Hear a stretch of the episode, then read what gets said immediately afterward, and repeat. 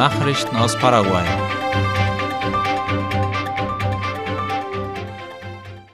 Vilietas erste Biokraftstoffanlage soll ins Ausland exportieren.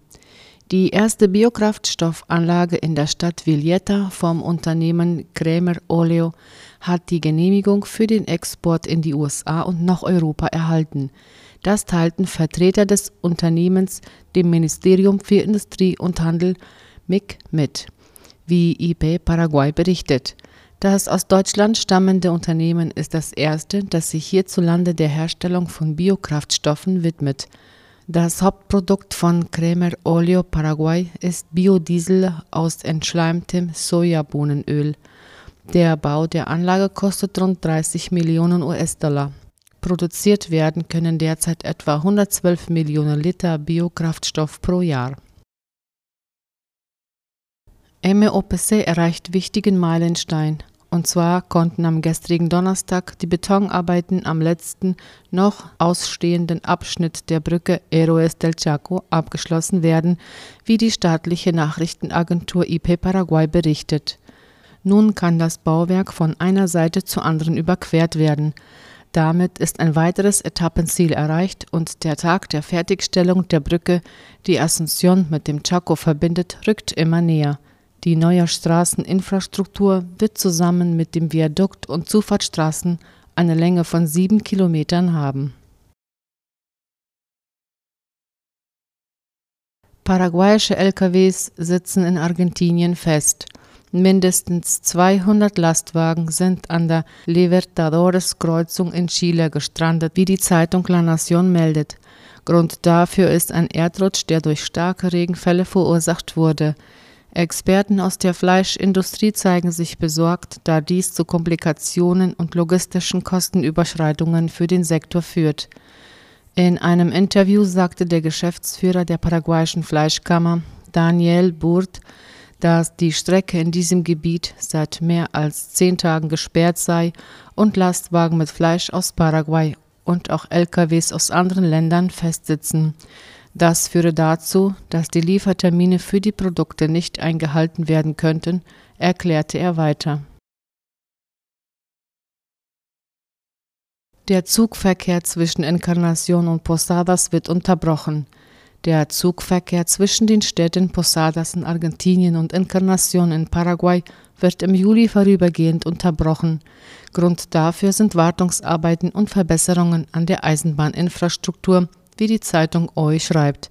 Der Fahrdienst wird am 6., 11., 13., 18., 20., 25. und 27. Juli ausgesetzt. An diesen Tagen werden für Fahrgäste, die zwischen den beiden Städten reisen müssen, Busse als Ersatz zur Verfügung gestellt. Nachrichten aus aller Welt. Abholzung von Amazonas Regenwald geht zurück. Wie die Deutsche Welle schreibt, ist die Abholzung im brasilianischen Amazonas-Regenwald seit dem erneuten Amtsantritt von Präsident Luiz Inácio Lula da Silva im Januar um ein Drittel zurückgegangen. Wie die Regierung bekannt gab, wurden im brasilianischen Teil des Amazonasgebiets laut Satellitenbildern des Nationalen Instituts für Weltraumforschung von Januar bis Juni über 2500 Quadratkilometer Wald zerstört. Im gleichen Zeitraum des Vorjahres waren demnach noch rund 4000 Quadratmeter Wald vernichtet worden.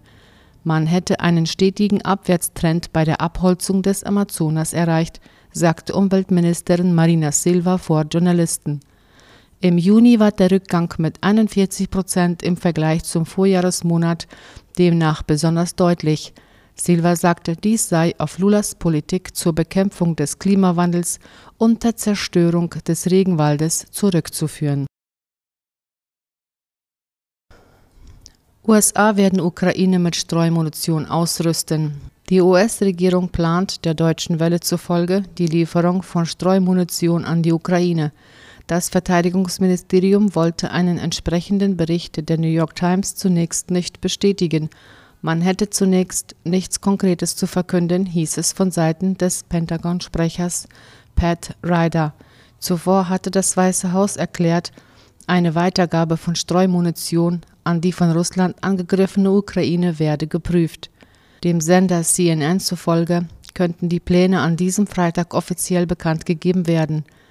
Als Streumunition werden Raketen und Bomben bezeichnet, die in der Luft über dem Ziel abspringen und viele kleine Sprengkörper freigeben. Der Munitionstyp wird kritisiert, weil ein erheblicher Prozentsatz dieser Sprengkörper oft nicht detoniert, sondern als Blindgänger vor Ort verbleibt und so die Bevölkerung gefährdet. Deutschland und viele andere Staaten haben einen Vertrag zur Ächtung von Streumunition unterzeichnet. Die USA haben das Abkommen hingegen nicht unterschrieben. Erlaubnis für Einleitung von Kühlwasser aus Fukushima ins Meer der umstrittenen Einleitung von gefiltertem Kühlwasser aus dem havarierten Atomkraftwerk Fukushima in den Pazifik steht nach einer Entscheidung der japanischen Behörden nichts mehr im Weg.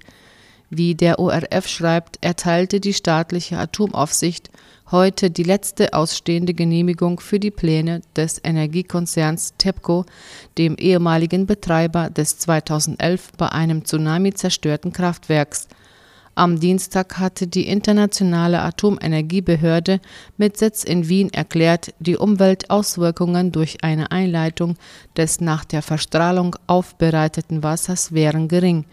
Die Kritik kam hauptsächlich von China. Das Land will künftig japanische Lebensmittelimporte strenger überwachen und bestimmte Einfuhrverbote weiter aufrechterhalten. Das waren die Nachrichten für heute mittags. Auf Wiederhören.